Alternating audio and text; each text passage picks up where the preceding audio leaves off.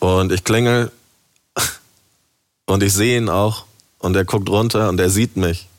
Und ich klingel nochmal, das Licht geht aus und die Tür bleibt zu. Es gibt keine Lobby für Obdachlose. SWR1 Leute moderiere ich seit mehr als 30 Jahren. Mit anderen Worten, ich komme auf sehr viele Sendungen und habe halt auch eigentlich fast jede Frage schon mal gestellt. Ja, aber nur fast. Und genau deshalb gibt es auch diesen Podcast. Hier möchte ich dir noch Leute vorstellen, die für dich neu und überraschend sind. Und ich verrate dir nicht, wer kommt. Ich bin total gespannt. Wir werden sehen, was passiert. Und was jetzt kommt, heißt im Übrigen, erzähl mir was Neues. Wolfgang? Helena? In den ersten Folgen hast du unsere Gäste manchmal gefragt, arm oder reich. Ah. Wie hättest du die Frage eigentlich beantwortet? Am liebsten gar nicht. Am liebsten gar nicht. Ja. Sehr fies, die dann zu stellen. Ja, das ist öfter so. Das ist ja auch immer eine Frage des Standpunktes. Ja. Also äh, im Vergleich zu sehr armen Menschen der dritten Welt bin ich unfassbar reich und im Vergleich zu irgendeiner Schikaria in Düsseldorf bin ich unfassbar bescheiden. Ja. Ja, klar, genau. Es ist, immer, es ist ja immer beides ja Begriffe, die, die eigentlich nur in Relation funktionieren. Ähm, ich kenne persönlich die Antwort jetzt nicht, aber ich glaube, es könnte spannend sein, das deinem heutigen Gast auch zu stellen, diese Frage, die mal wieder äh, zu, wieder zu beleben. Ähm, aber lernt euch erstmal kennen und ich sag mal herzlich willkommen, Dominik Bloh. Tag. Hi. Hallo. Moin, Dominik. Freut mich. Wolfgang, Hallo. nimm Platz. Dankeschön. Arm oder reich? Äh, Soll ich, jetzt, soll ich jetzt anfangen zu raten, ob du arm oder reich bist? Oder wie, wie steigen wir ein? Was denkst du? äh, du darfst den Start machen und äh, gerne deine Gedanken mir teilen. Also, bist du arm oder reich? Das ist ja eine Frage. Ja, das ist eine ganz simple Frage, die, die man ganz einfach beantworten kann, wenn man reich. will. Ich bin sehr reich. Du bist reich, Ja. reich an, an Geld, reich an Ideen, reich an Lebensfreude, reich an Menschen, Äh, ich bin reich am Leben. am Leben. Ja. Erklär's ein bisschen. Ähm, ich habe äh, die letzte halbe Stunde mit eurer tollen Kollegin Rita verbracht. Äh, wir waren draußen. Sie ist heute der zweite Mensch, dem ich diese Geschichte erzählt habe. Äh, ich bin letzte Nacht äh, im Hotel fast gestorben. Äh, ich bin fast erstickt am äh, Zwiebelrostbraten. Und Den äh, du zuvor gegessen den hast. ich äh, gegessen habe und der die falsche Röhre genommen hat in meinem Hotelzimmer und äh, ich habe dann auch schnell gemerkt, irgendwas stimmt nicht, ne? so klassisch hustende Flex, bisschen geklopft. ja. Ja, das ist nicht besser geworden, ist schlechter geworden und irgendwann war keine Luft mehr da. Aha, und das äh, war ein sehr krasser Moment. Äh, Dann sind viele Sachen passiert auf jeden Fall. Ich habe äh, natürlich das Erste, was ich aus meiner ganzen Lebenserfahrung genommen habe, ist in Notsituationen nicht in Panik verfallen, Ja. sondern das Erste und das Wichtigste, was einem beim Überleben helfen kann, ist die Ruhe bewahren. ja. Also erstmal planen. Raus ich habe geguckt zum? Beispiel, wie atme ich? Ja. Ne? Wie viel Luft habe ich gerade? Das war so das Erste, was ich checken wollte. Und wie Ja. geht das durch Mund? Wie geht das durch Nase? Erstmal versucht wirklich festzustellen, wie, was ist hier los? Hab dabei immer weiter natürlich versucht, so mit Würgen, angefangen, mir den Finger in, die Mund zu, in den Mund zu Ja. stecken, irgendwie Ja. alles. Dabei dachte ich dann, ist das gut, wenn man jetzt erbricht oder ist das dann der doppelte Erstickungstod? Äh, solche Sachen kamen mir dann nebenbei in den Kopf geschossen. Und es gab den Moment, wo ich dann gemerkt habe, ich komme nicht alleine weiter. So, und ich habe dann überlegt, wie viel Zeit habe ich denn jetzt noch, weil die Luft wurde langsam knapp. Ja, und dann bin ich raus auf den Hotelflur. Und dann? dann klopf, klopf. ja. Ne, diese ganze Etage irgendwie äh, versucht, äh, auf mich aufmerksam zu machen. Aber ich konnte ja nicht richtig reden. Ja. Ne, und die ganze Zeit, der Körper funktioniert noch. Das heißt, mein Atmen ist ja ganz normal physikalisch weitergelaufen. Nur, dass es einfach nicht geht. Aber ich habe ja diese Funktion noch. Deswegen mache ich die ganze Zeit Ja. ne, und versuche irgendwie eine Hilfe oder einen Help rauszustammeln. Und ein Mensch antwortet mir aus einem Zimmer mit deutschem Akzent, höre ich dann nur, go away. Und dann dachte ich, okay, das war's jetzt. Du wirst jetzt gleich hier in diesem Hotelflur liegen und sterben. Wie ging es aus? Ich habe natürlich nicht aufgegeben. Eine andere Sache, die ich in meinem Leben gelernt habe, ist, solange ich hier bin, solange geht es weiter und solange habe ich noch Dinge in der eigenen Hand. Und äh, ich habe angefangen, mich irgendwie ge gegen die Wand zu werfen ja. mit meinem Rücken. Und ey, am Ende war es wahrscheinlich Glück. Es hat einfach rausgekommen. Ist was, raus, ist was rausgekommen, ja. blöd gefragt? Ja, ja. Also ich bin ja kein Mediziner, aber ist irgendein Stück dieses Rostbratens da in, in die falsche Röhre rein? Das ist nicht rausgespuckt, sondern es ist einfach wieder hochgekommen.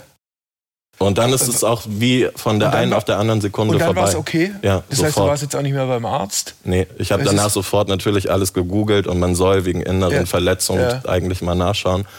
Aber es war so gut und ich muss sagen, ich habe danach den Zwiebelrostbraten auch aufgegessen. Gut, äh, die, das ist die spontane Wiedergeburt.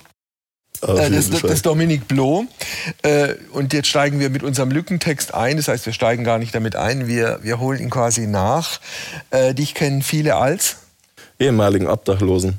Das ist aber nicht alles, was ihn ausmacht. Er selbst sieht sich auch in der Rolle des Veränderers. Veränderers. Ist das eine neue Wortschöpfung?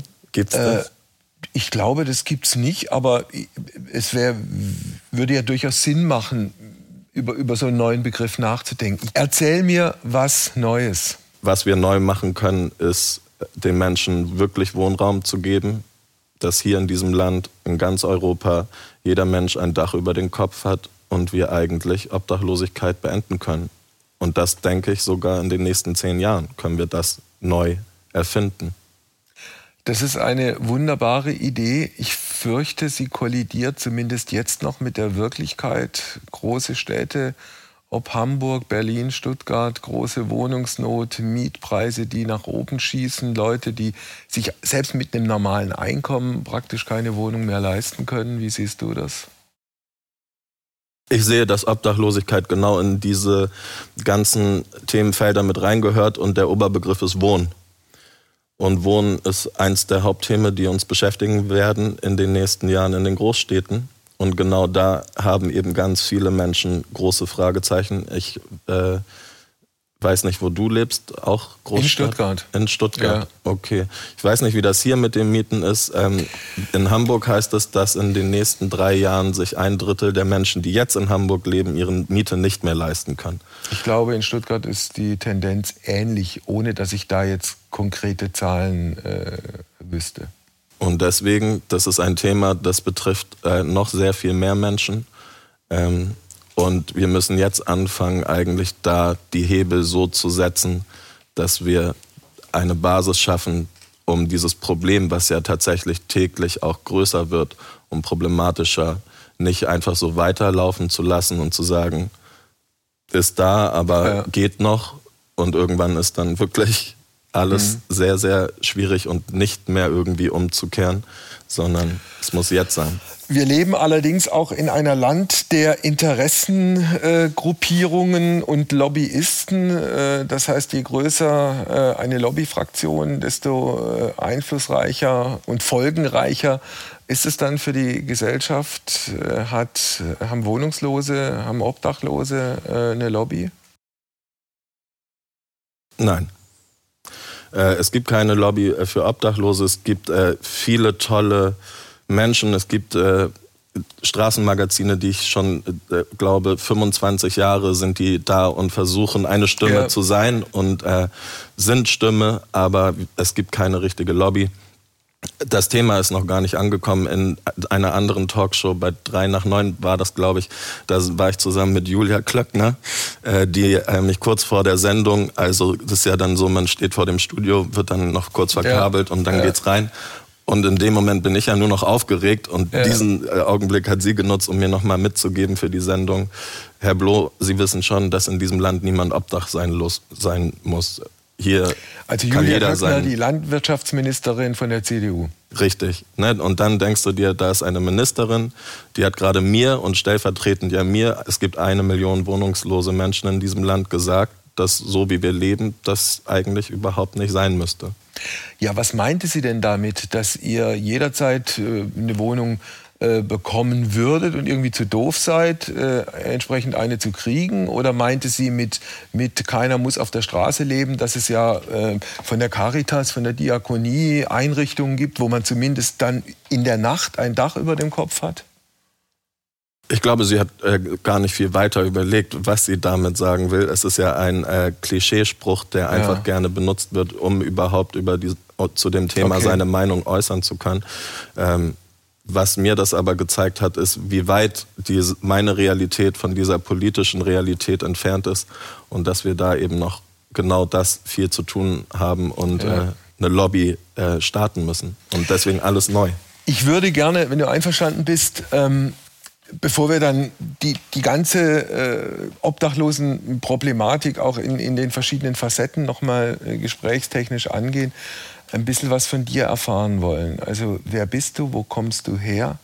Warum hattest du irgendwann keine Wohnung mehr? Wie lange warst du dann äh, wohnungslos? Wie bist du rausgekommen?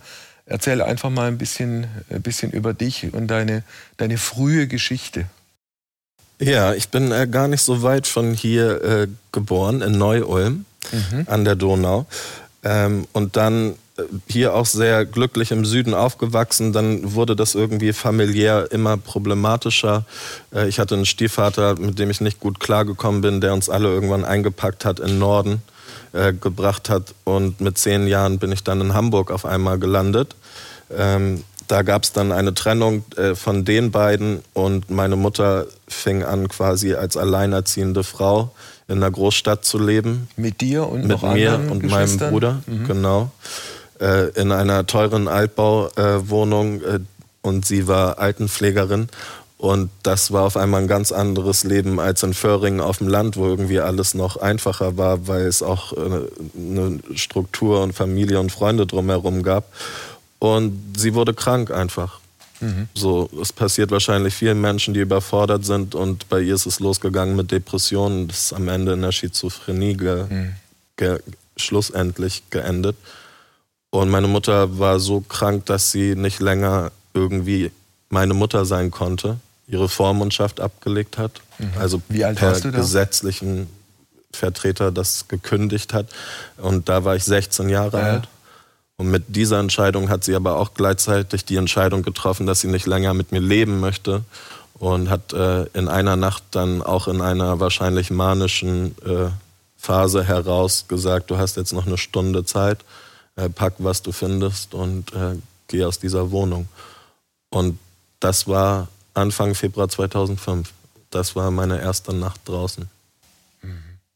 Da warst du noch Schüler, bist zur Schule gegangen? und warst von, nicht von einer Sekunde auf die andere, aber von einer Stunde auf die andere obdachlos. Äh, wie, wie, wie, wie ging es dann bei dir weiter? Was macht man nach der ersten Nacht auf der Straße? Ich war 16 Jahre und erstmal hatte ich natürlich überhaupt nicht dieses Gefühl, oh, ich bin jetzt obdachlos. Und dann äh, ganz klar, oh, Stress zu Hause, ich bin rausgeflogen kan kannten wir irgendwie von meinem Freundeskreis war das hier und da einfach mal so, dass man mal eine Nacht irgendwie okay. äh, Stress hatte.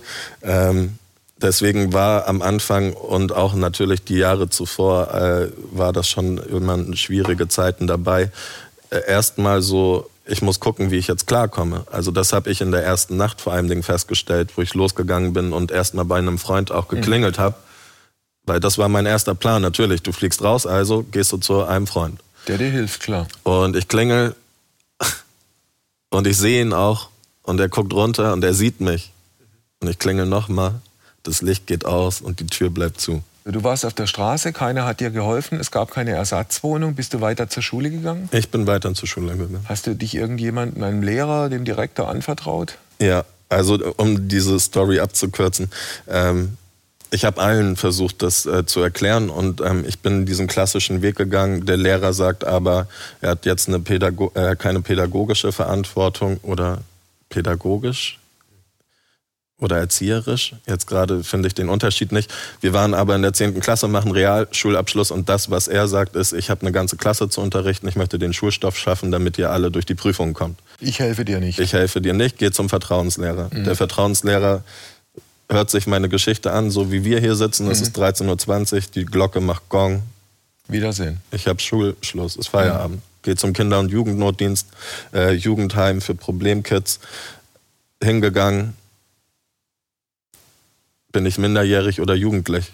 Mhm. Begrifflichkeiten, Zuständigkeiten, ab zum Jugendamt. Das Jugendamt sagt, hm, du bist der hygienischste Obdachlose, den ich kenne, hat dieser Betreuer mir gesagt. Und dann hat er mir gesagt, dass er mir aber auch nicht helfen kann, weil ich vielleicht ein junger Heranwachsender bin und dann die Familienbehörde für mich zuständig ist. Okay.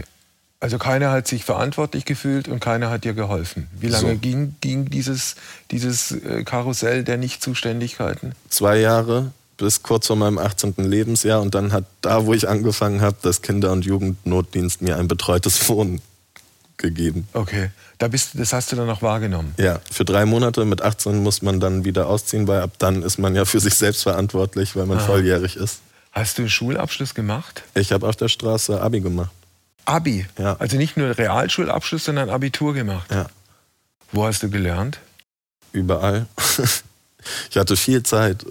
Nächte werden lang und äh, irgendwann Schreiben und Lesen hat einfach ganz viel mich gerettet und von vielen Dingen bewahrt. Ich wusste, ich bin ein Straßenjunge, solange ich zur Schule gehe, bleibe ich aber ein Schüler. Ich war noch was. Wenn mich jemand fragt, was machst du, was geht, ich sage, ich gehe zum Gymnasium. Mach Abitur demnächst. Und das, ne, es sind immer die, es ist nicht die Leistung, die mich da gehalten hat oder das Ziel, das Abitur zu schaffen, ja. sondern so grundmenschliche Dinge wie das Gefühl, einfach nur dazugehören zu können. Wo hast du im Winter und wo hast du im Sommer geschlafen? Ähm, Schlaf gibt es auf der Straße auch so nicht. Das ist auch nochmal vielleicht eine ganz andere Geschichte. Aber auch zur Schule eben, ich wusste, wenn ich mal wirklich Pause brauche und müde bin, der sicherste und wärmste Ort ist von 8 Uhr bis 13.30 Uhr auch das Klassenzimmer. Also allein für solche pragmatische Gründe bin ich auch gerne okay. in den Unterricht gegangen. Ähm, und Schlaf, ähm, die Straße ist rastlos. Es gibt keinen Schlaf, man ist mit einem Auge wach. Ich habe zum Beispiel auch dann eine lange Zeit versucht, mal so ein Zelt aufzuschlagen. War mhm. für mich das Schwierigste, mhm. weil genau dieses, dieses eine Auge wach, man hat so eine innere Alarmanlage mit all seinen Sinnen, die ja wirklich permanent irgendwie geschärft, geschärft sind und äh, auf alles achten, was in der Umgebung passiert. Und plötzlich bist du in diesem Zelt und siehst nichts mehr. Und jeder, der im Zelt geschlafen hat, man denkt ja wirklich, alle Geräusche passieren direkt ja. neben diesem Zelt. Klar. Also egal, ja. was es ist. Und das hat mir so eine Panik gemacht. Und äh, das waren Sachen, also die habe ich ausprobiert, aber dann ja. war das auch nichts für mich. Und diese klassischen Obdachlosen-Unterkünfte, hast du die auch erlebt und durchgemacht, mitgemacht? Ja, wir waren zu acht in einem 14 Quadratmeter Container. Da gibt es dann nur vier Doppelmetallbetten, da gibt es keinen Spind. Also jeder packt seinen Rucksack als Kopfkissen quasi so mit äh, dem Gurt über die Tasche, damit man das nicht stehlen kann. Und dann hast du da sieben fremde Menschen. Wir riechen alle nach Straße, mhm. wir sehen alle nach Straße aus. Das heißt, äh, es entsteht auch ganz schnell ein ganz besonderer Geruch in diesem Raum. Ja. Ähm, das Fenster wird aber natürlich trotzdem nicht aufgemacht, weil die Kälte wird für eine Nacht ausgesperrt und stattdessen mhm. geht natürlich die Heizungspulle auf fünf. Boah. Und ähm, ich bin an dem Ort, das war auch ein Ort, äh, wo ich sehr, sehr krank geworden bin und dann auch äh, irgendwie auf der, ich bin da mal in Ohnmacht gefallen, dann auf mhm. der Containertoilette, mhm. bin da aufgewacht und dachte so, okay, es ist auch wirklich ganz unten. So, ne? Im Erbrochenen, in der eigenen Scheiße, in der Pisse, in einem obdachlosen Container auf der Toilette in Ohnmacht fallen so und denken. Wie hast du in diesen zwei Jahren eigentlich dein Leben finanziert? Hat dir irgendjemand Geld gegeben? Hast du selber irgend, irgendwelche Minijobs gemacht, um irgendwie zu Kohle zu kommen? Mhm. Ich habe auch da alles gemacht, glaube ich. Äh, ich habe Flyer verteilt, äh, ganz viel auf dem Kiez kann man, äh, das nennt man ja sozusagen Koban. Leute, die als Touristen oder Gäste kommen, ähm, habe ich versucht, in die Bar reinzuschnacken. Wenn die was getrunken haben, habe ich 50 Prozent quasi bekommen, wenn die einen Flyer abgegeben haben. So konnte ich ein bisschen mir was dazu verdienen dann ist Pfandflaschen sammeln auf jeden Fall das, was, was auf der Straße so einen Großteil eines mhm. Lebensunterhalts äh, bestreitet. Und ich muss ehrlich sagen, ich habe leider auch viele falsche Entscheidungen getroffen und äh, ich habe kriminelle Sachen gemacht. Zum, Beispiel? zum Teil. Ich habe äh, immer nur versucht, quasi zu stehlen, ähm, und nicht wirklich jetzt mit Menschen irgendwie Raubüberfälle zu begehen oder in Wohnungen einzubrechen, sondern ich habe mir dann ne, im Apple-Laden versucht, ein MacBook zu klauen. Mhm. So, und äh, habe eben über Hehlerware dann versucht, auch äh, Geld reinzukriegen. Hat das funktioniert? das hat funktioniert, aber am Ende ist das auch ein ganz schön stressiges Leben, weil natürlich wird man auch erwischt, natürlich hat man Anzeigen am Hals. Und ähm, bist du Knast gegangen dafür? Nee, ich bin äh, tatsächlich, äh, mein Anwalt sagt, es ist ein Sechser im Lotto. Mir wurden vor zwei Jahren alle meine Anzeigen zu einer Gerichtsverhandlung zusammengepackt.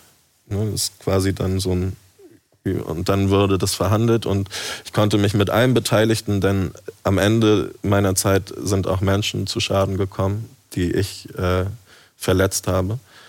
Ich konnte das alles klären. Ich bin sehr dankbar dafür und äh, verletzt im körperlichen oder im materiellen Sinne? Im materiellen mhm. Sinne, aber am Ende ist egal wie. Ich habe einem Menschen geschadet und egal was ein Richter für einen Urteilsspruch gefällt hätte. So für mich ist wirklich auch die schlimmste Strafe damit zu leben. Es ist etwas, was ich wirklich auch bis heute sehr bereue mhm. und wo ich froh bin, dass zumindest es jetzt geklärt ist. Bist du nie auf jemanden getroffen, der gesagt hat, komm, äh, ich, äh, ich erkenne deine, deine Fähigkeiten und deine Talente und ich gucke, dass ich dich wieder auf diese bürgerliche Schiene äh, bringe und wir, wir gucken, dass du irgendwo eine Wohnung oder ein Zimmer kriegst.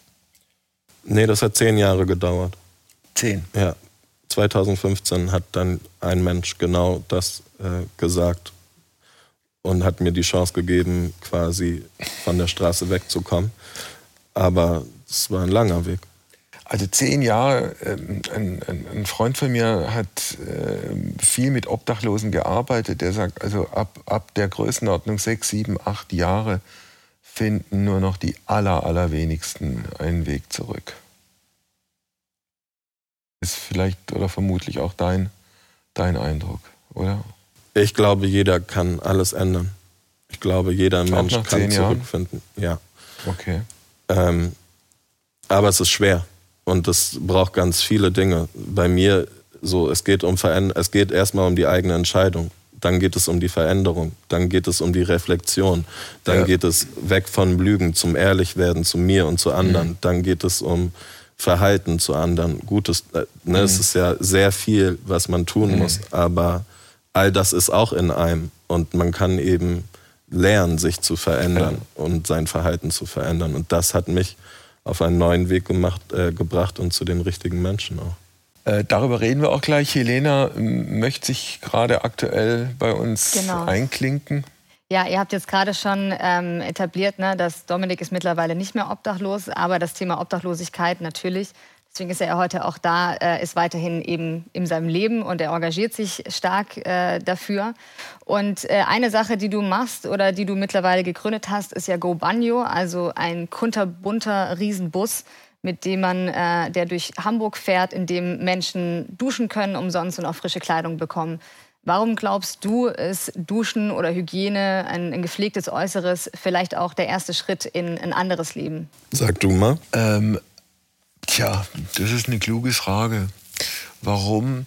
Weil man, also es gibt ja, also zum einen ist man, man Teil oder bleibt man Teil einer Gesellschaft, wenn man, wenn man sich halbwegs pflegt, ja, wenn man, wenn man, wenn man sich wäscht, wenn man entsprechende Kleidung trägt.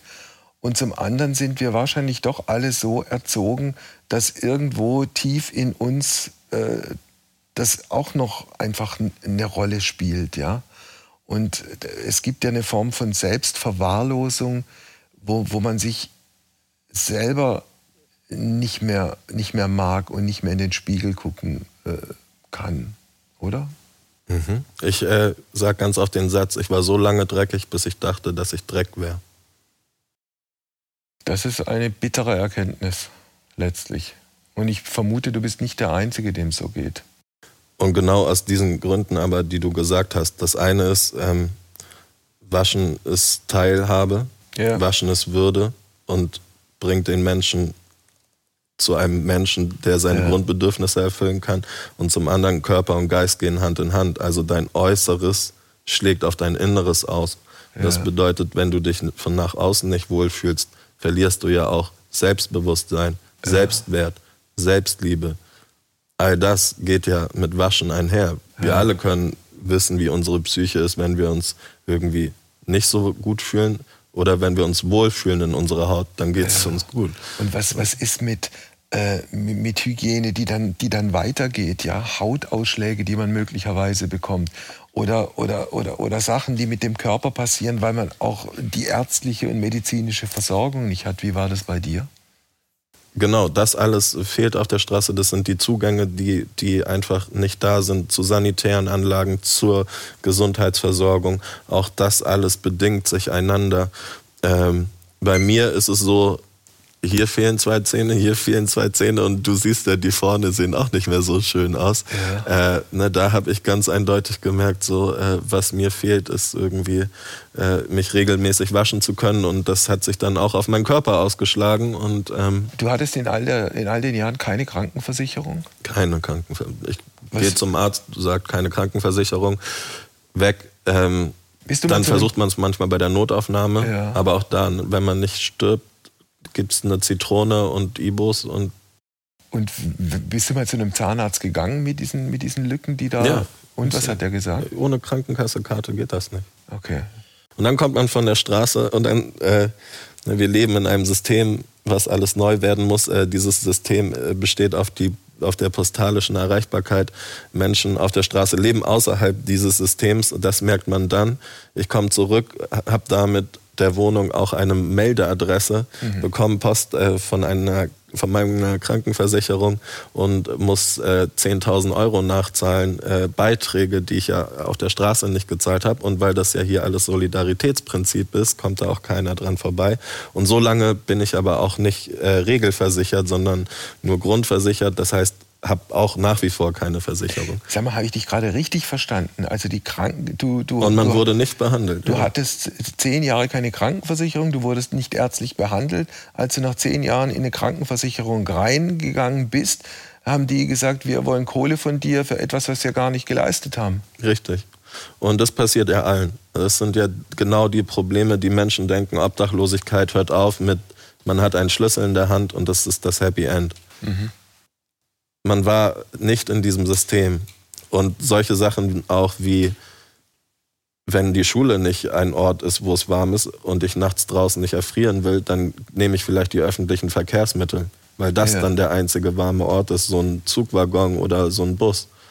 Du wirst kontrolliert, kein Fahrschein, kein, kein Mensch kann dir diese Quittungen schicken, Meldeadresse wieder am Start, in Kassel lässt grüßen, Gerichtsvollzieher. Ähm, Menschen haben erstmal so eine Flut am Post, die einen quasi echt wieder den Boden unter den Füßen wegziehen. Also ich, ich, ich will dich damit nicht nerven, aber irgendwie finde ich das, also wenn es wirklich so ist, wie du sagst, empörend, dass eine, eine Versicherung Geld von jemandem verlangt in dieser Größenordnung und nichts erbracht und nichts geleistet hat und eigentlich keinen Anspruch drauf hat, ich wenn es so ist, wie du ich, es Ich erzähl's dir noch, noch ich mache noch einen obendrauf extra für dich. Ähm, also man wurde nicht gefunden und wenn man nicht gefunden wird, es geht ja immer irgendwann darum, auch einzuschätzen, in welche Steuerstufe man ist. Und wenn man nicht antwortet, wird man ja in die höchste Steuerstufe gesteckt. Ja, als jemand, der kein Einkommen hat. Und weil ich ja nicht auf Briefe reagieren kann, die mich nicht erreichen, ja. wurde ich in die höchste Steuerstufe getan. Aha.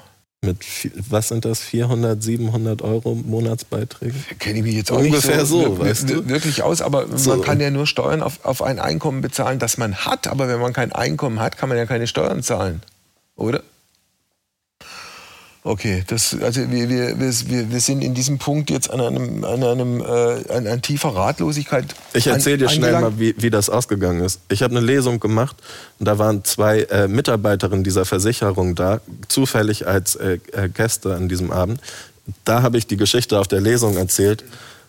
Die hat das so getroffen, dass die das intern im Haus äh, angegangen sind, wirklich bis auch an den höchsten Posten. Mhm äh, konnten da eine, äh, einen quasi Vergleich machen. Mhm. Und dann haben die intern in dem Haus äh, Spenden gesammelt, um die Restsumme auszugleichen und äh, haben mir das quasi geschenkt. Das ist ja toll. Also auch ah, ja. da, ne, ist verrückt, wie das dann passiert. Und äh, heute habe ich eine Krankenversicherung und die Krankenversicherung hat sich quasi am Ende äh, selber darum gekümmert. Ja. Aber was für ein Luxus. Und nochmal, eine Million Menschen sind wohnungslos und denen kann tendenziell genau das Gleiche passieren. Also ich fasse jetzt nochmal zusammen. Zehn Jahre auf der Straße. In den ersten beiden dieser zehn Jahre hast du das Abitur gemacht. Du hast dich irgendwie durchgeschlagen mit ein paar Minijobs, mit ein paar ähm, kriminellen oder halbkriminellen äh, Geschichten. Hast, vermute ich jetzt mal, keine Ausbildung gemacht. Richtig. Kein Studium Richtig. angefangen. Und wie ist es dazu gekommen, dass nach diesen zehn Jahren plötzlich du ein anderes äh, Leben führen konntest? Welche, welches Tor ist da aufgegangen? Mein eigenes Tor. Ähm, alle Antworten liegen bei einem selber. So, es ist einer der wichtigsten Botschaften, die mach's, es gibt. Mach's ein bisschen konkreter für, für, für dein eigenes Leben. Gerne. Ich habe mein Leben lang in Armut verbracht und in schlechten Lebenssituationen. Und gerade dann schweift man mit seinen Gedanken in unerreichbar weite Ferne und denkt an Dinge, die man wahrscheinlich nie haben kann. Und während man den Blick in diese unerreichbar weite Ferne hat, sieht man dazwischen ganz viele Menschen, und während man den Blick nach da hat, guckt man noch ganz nach links, rechts und vergleicht. Mhm. Und ich war permanent mit meinem Blick nach außen. Und es hat mich so beschäftigt, dass ich nicht verstanden habe, wer ich bin.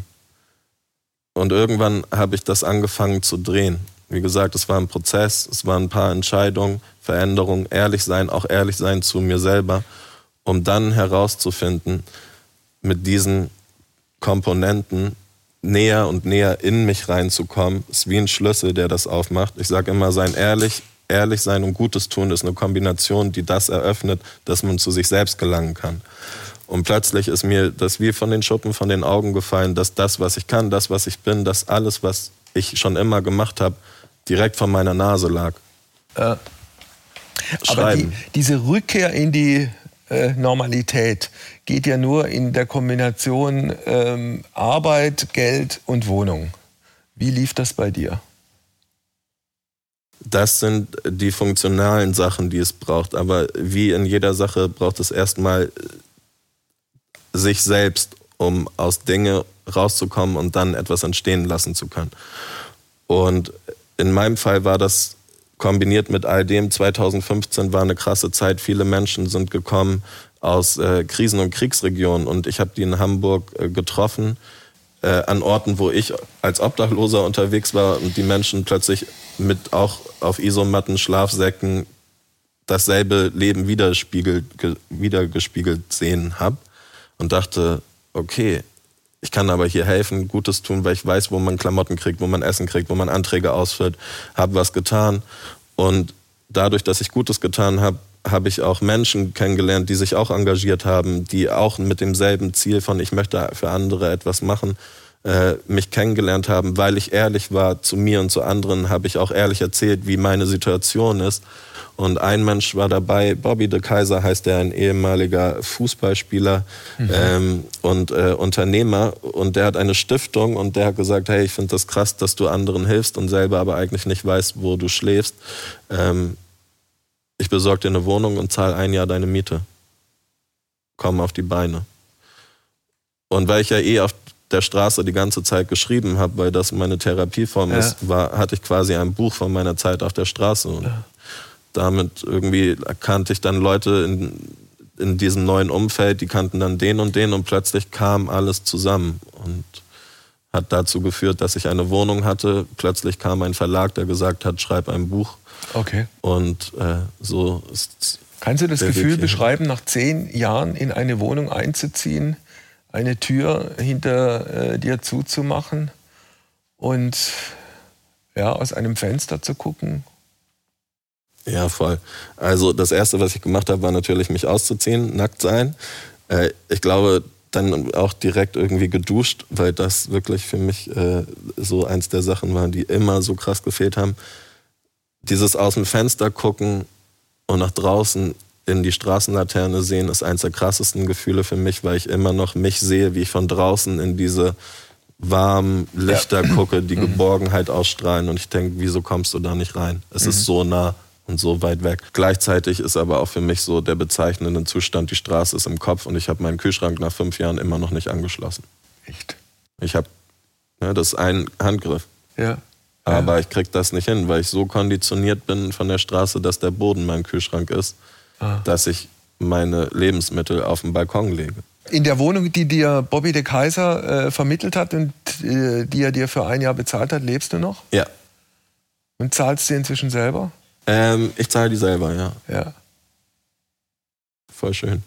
Ich äh, bezahle die mit, äh, ich äh, bin Kolumnist bei einer Hamburger Zeitung, mit der ich mir früher auch äh, auf der Straße quasi den Arsch abgewischt habe. Heute darf ich da jede Woche schreiben, was ich will und das zahlt mir, dass ich in ein Badezimmer gehen kann. Echte Veränderung. Helena? Hallo. Ich habe noch mal eine Frage und zwar, ich würde gerne noch mal auf deine Eingangsthese zurückkommen. Du meintest ja, wir müssen echt alles noch mal neu denken, gerade auch Stichwort äh, Wohnungsmarkt. Was, warum glaubst du, fallen obdachlose Menschen in Deutschland, in Europa, wo es ja eigentlich echt den meisten Menschen ziemlich gut geht, wir haben ein ziemlich hohes Level an, an Wohlstand, warum fallen Obdachlose immer noch so, so durch alle Raster durch und wie können wir das eigentlich besser machen?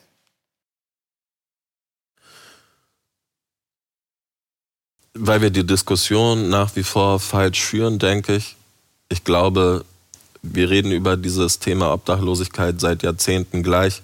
Wir reden auch darüber, wie toll äh, unser soziales Netz ist. Und dann überlege ich immer, wo fängt, und das hatten wir eingangs auch mal kurz gesagt, eben dieses Hilfesystem an.